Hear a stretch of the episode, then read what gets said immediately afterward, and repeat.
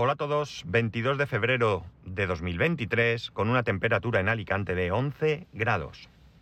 Bueno, ya he dejado a, a los niños en el colegio y hoy camino casa, hoy teletrabajo porque resulta que, que bueno, eh, ya sabéis que eh, me han elegido para ser testigo de unos juicios es una situación que a mí no me agrada porque yo no soy parte ni tengo interés ni en uno ni en otro.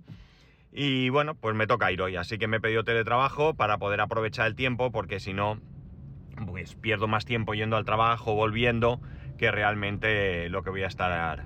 Eh, el tiempo que voy a tener disponible y, cuanto más tenga, mejor. Bien es cierto que un juicio es una causa justificada para como tiempo de trabajo, pero no tiene nada que ver. Yo tengo, tengo un montón de cosas que hacer y, cuanto menos tiempo pierda en, lo que sea, pues mucho, mucho mejor. Así que nada.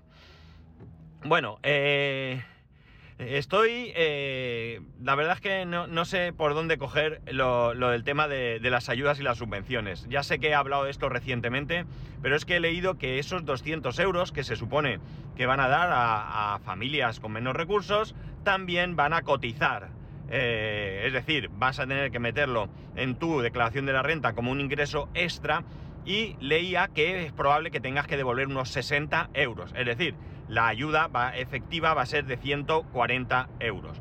Y esto a mí me enfada bastante. Y me enfada bastante por una razón muy sencilla. Porque si estás dando una ayuda a personas necesitadas, cuando tú le des a esas personas 200 euros, que tampoco es que sean una maravilla, pero bueno, puede ayudar para, no sé, pagar la factura de electricidad, comprar comidas un mes, no lo sé, lo que tenga que ser, ya digo, no me parece una ayuda para familias necesitadas, ¿vale? Sé que hay muchas veces que nos quejamos de que es un país que vivimos de ayudas, no creo que sea realmente así, es verdad que hay ayudas y es verdad que hay gente cara dura que se aprovecha del sistema, pero no creo que sea la mayoría, lamentablemente hay mucha gente necesitada que lo pasa mal. Bien, si tú a una familia necesitada le das 200 euros, no va a tener la precaución, no va a poder tener la precaución de reservar ese dinero para su declaración de la renta. Bien es cierto que es muy probable que esas familias ni siquiera lleguen al mínimo para poder, eh, para tener la obligación de declarar. Todo puede ser, ¿no? Pero realmente, eh, bueno, no, no concibo yo que esto tenga que tributar de esa manera, porque entre otras cosas, si lo haces bien y ese dinero va realmente a esas familias necesitadas, eh, déjate de gaitas y déjate de historias porque se supone que son familias necesitadas, ¿no? Y por tanto no tienes por qué andar con esta historia. Imaginar el caso. Está claro que hay, hay casos y casos, ¿no? Pero se puede dar la circunstancia de que tengas obligación de declarar, ¿no? Y de repente, eh, bueno, pues tienes que declarar y pagar. Es difícil, ¿eh? Ya adelanto que me da la sensación... Venga, no, no sabe. Me da la sensación de que va a ser difícil que, eh, que estas familias tengan que, pagar esa, cuota. Pero ya no es ni siquiera que la tengan que pagar o no, es el hecho de que tú lo hagas de esa, de esa manera. Y eso pasa con todo. Está claro que hay personas que, eh, bueno, no, gracias a Dios, no somos personas que tengamos pocos recursos y, eh, bueno, pues eh, nos aprovechamos de ciertas subvenciones que, bueno, pues que están ahí por el motivo que sea, ¿no? Pero claro, si tú esas subvenciones luego resulta que tributan, pues yo no lo veo tan claro, yo no lo veo tan claro. es otra cosa, no, no, para mí no es una subvención. A mí me pasó el año pasado que pedí el bono, lo conté aquí, el bono turístico este, no, el bono comercio, perdón, para restaurantes, 50 euros que me daba el ayuntamiento y luego pues eso hizo que en mi declaración cambiase y tuviera que pagar 134 euros. Y diréis, hombre, eh, ¿qué quieres que te diga? Pues tal, habrá ganado mucho. Claro, pero mira, os voy a poner un caso que, es, que es lo siguiente. Ah, está claro que tú no tienes por qué pedir el bono, o sea, el bono a mí nadie me obligó a pedirlo, pero si nos pones el caramelito, luego resulta que sucede lo siguiente.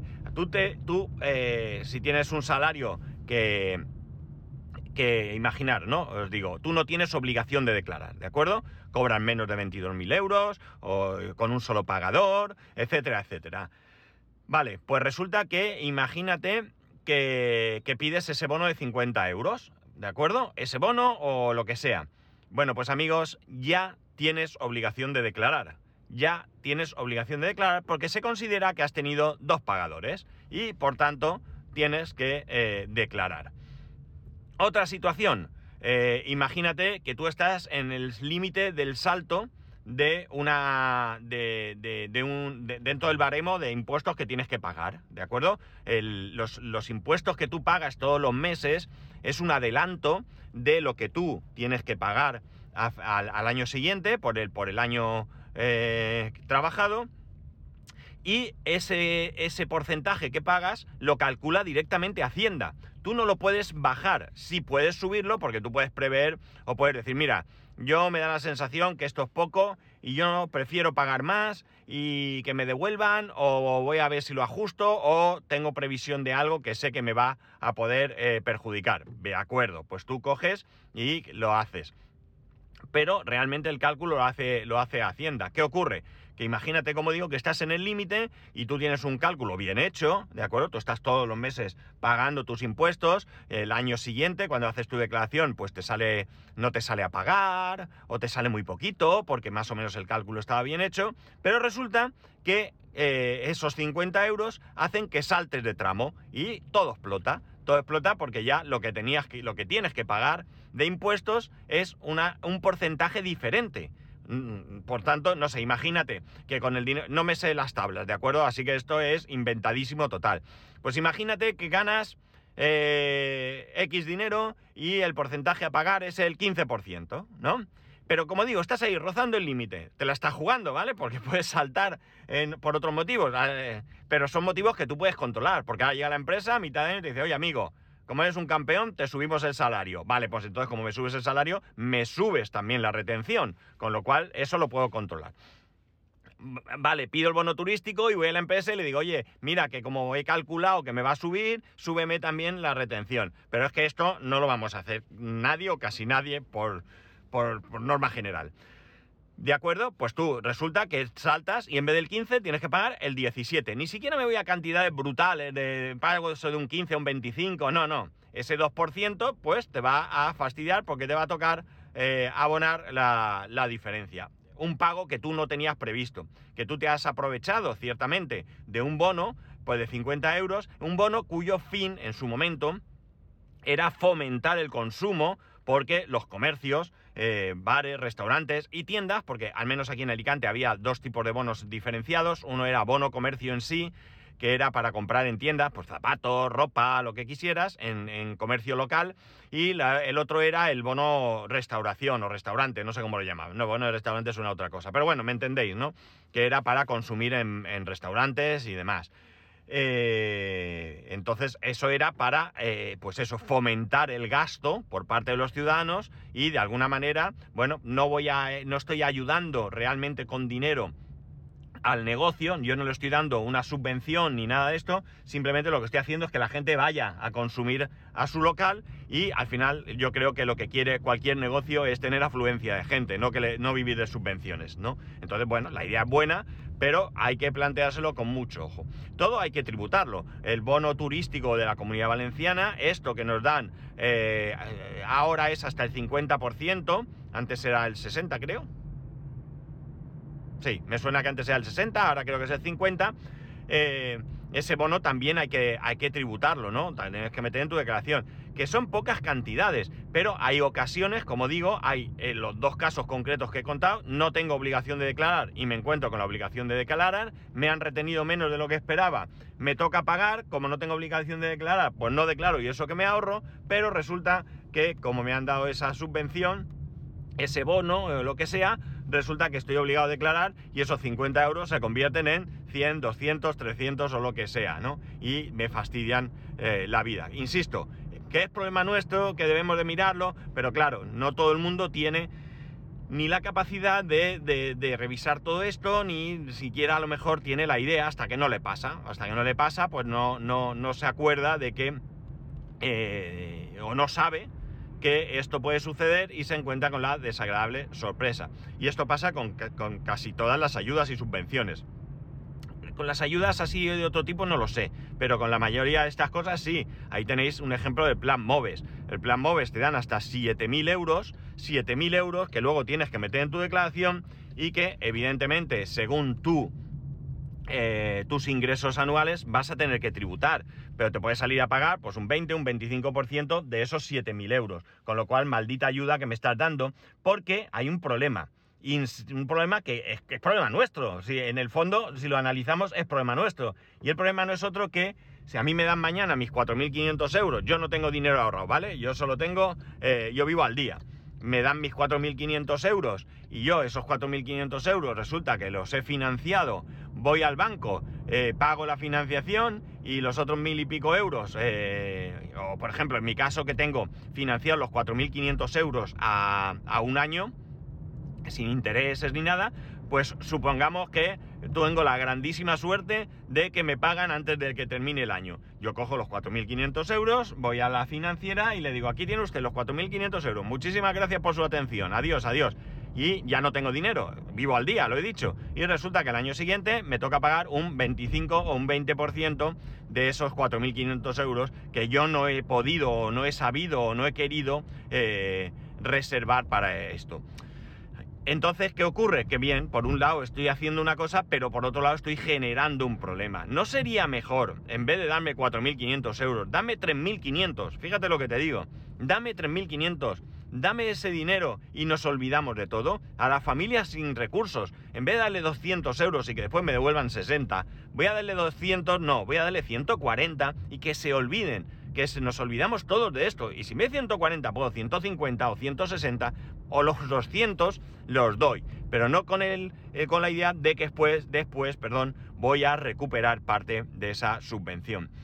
Me quema, me quema mucho porque ya digo, me quema que tenga que devolver, que, de la ayuda que me dan por mi coche eléctrico tenga que devolver dinero, porque entonces no, es, no me están dando 4.500 eh, euros, es falso, es mentira, me están dando menos. Que no pasa nada, que es la subvención que tenga que ser, que yo la acepto y no tengo ningún problema. El problema, insisto, viene por el hecho de que tengo que que, que, todo ese follón y esa historia y ese. y que te puede salir peor porque con esos 4.500 declarados, como te salte, ahí sí que es fácil que saltes de tramo, ¿no? Y sí que es fácil que tengas que pagar una cantidad bastante importante, ¿no? Entonces, bueno, pues ¿qué queréis que os diga? Me cabrea y me cabrea mucho, ya digo, principal y especialmente en estos casos de estas ayudas que son para personas que no tienen recursos. Si no tienen recursos, eh, hay que ponérselo fácil hay que ponérselo fácil y no hay que hacer cosas que puedan perjudicar posteriormente, porque se pueden encontrar con un problema. Es que debo Hacienda y resulta que no tengo para pagar,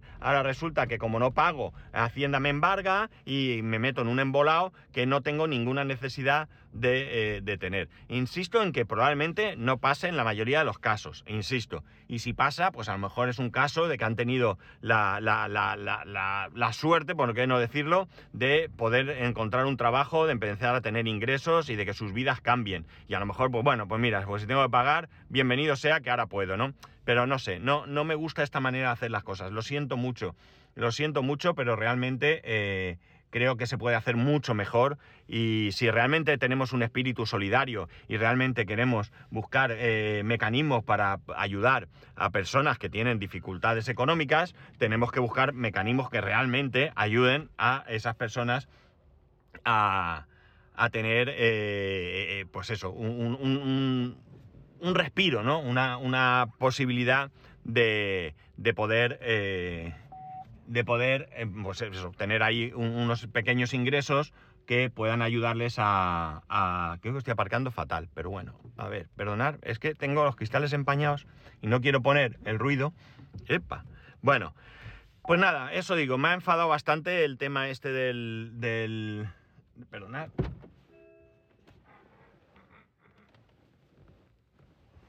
Bueno, no estoy dentro de mi raya, pero aquí se queda. Ahora en un rato me voy al juicio. Pues eso, que no, que no puedo. Yo no sé, a lo mejor alguno de vosotros tiene más, más conocimiento o tiene más lo que sea con respecto a estas cosas y eh, sabe eh, darnos una explicación de por qué se hace así. Y oye, si hay una explicación coherente, pues la aceptamos y ya está. Pero es que ni siquiera son capaces de darnos una explicación para que todos aceptemos que esto puede ser de esa manera. Y ya sabéis que yo no estoy en contra de pagar impuestos, pero yo creo que los impuestos tienen que ser justos. En el momento en que nos están friendo impuestos, me enfada muchísimo cuando vamos a la compra vemos los precios de los alimentos, cómo han subido, y resulta que sale el político de turno diciendo que, pues yo sí he notado que ha bajado los alimentos. Pues que me expliquen dónde, porque yo he repetido aquí montones de veces que jamás hemos mirado en mi casa el precio de los alimentos, ahora nos fijamos en algunos y los precios han subido muchísimo. O sea, no es que tú digas que ha subido 5 céntimos, 10 céntimos, no. Hablamos de 30, 40, 50, 1 euro. O sea, los precios de los alimentos están disparatados, disparatados. O sea, y me cabrea que salgan ahí como diciendo, sois idiotas porque compráis donde no debéis. Como el ministro de turno ayer que va y dice que, que, pues si en el supermercado donde vamos es caro, vamos al de enfrente. Como si el de enfrente no tuviera los mismos problemas de subida de, precios de, los productos, subida de, de, suministro eléctrico, de agua, de tal. Venga, hombre, es que parece que nos toman por idiotas. Y eso sí que me enfada. Eso me enfada y mucho. Pero bueno, no sé. Pues nada, ya está, hoy cabreadito. ¿eh? Debe ser que esto del juicio me tiene alterado. Así que nada, voy a trabajar y ya sabéis que podéis escribirme a arroba spascual, spascual arroba spascual.es, el resto de métodos de contacto en spascual.es barra contacto. Un saludo y nos escuchamos mañana.